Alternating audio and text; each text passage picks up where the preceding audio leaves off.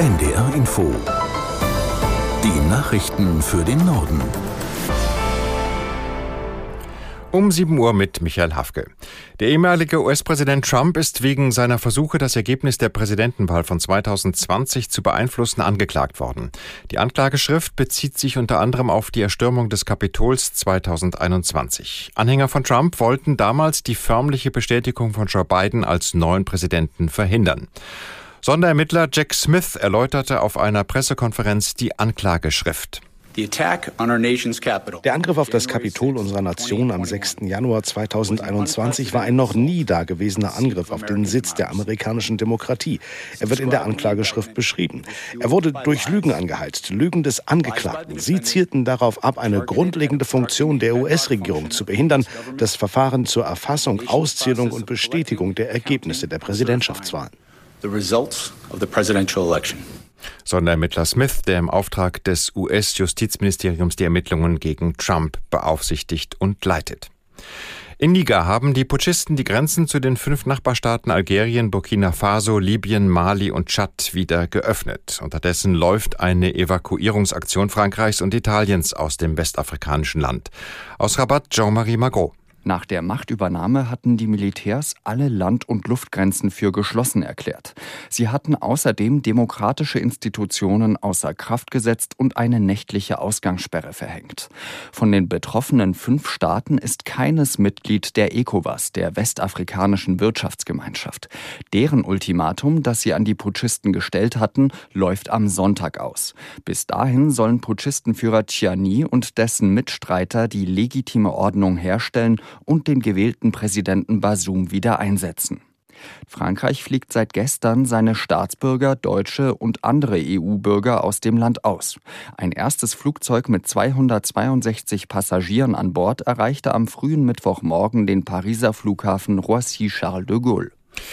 Polen wirft seinem Nachbarland Belarus vor, mit zwei Hubschraubern den polnischen Luftraum verletzt zu haben. Belarus bestreitet das. Die NATO wurde über den Vorfall in seinem Mitgliedsstaat informiert.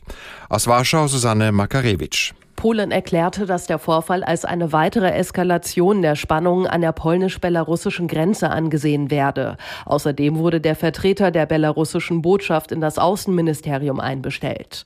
Polens Verteidigungsminister Mariusz Błaszczak hat auch angeordnet, die Zahl der Soldaten an der Grenze zu Belarus zu erhöhen.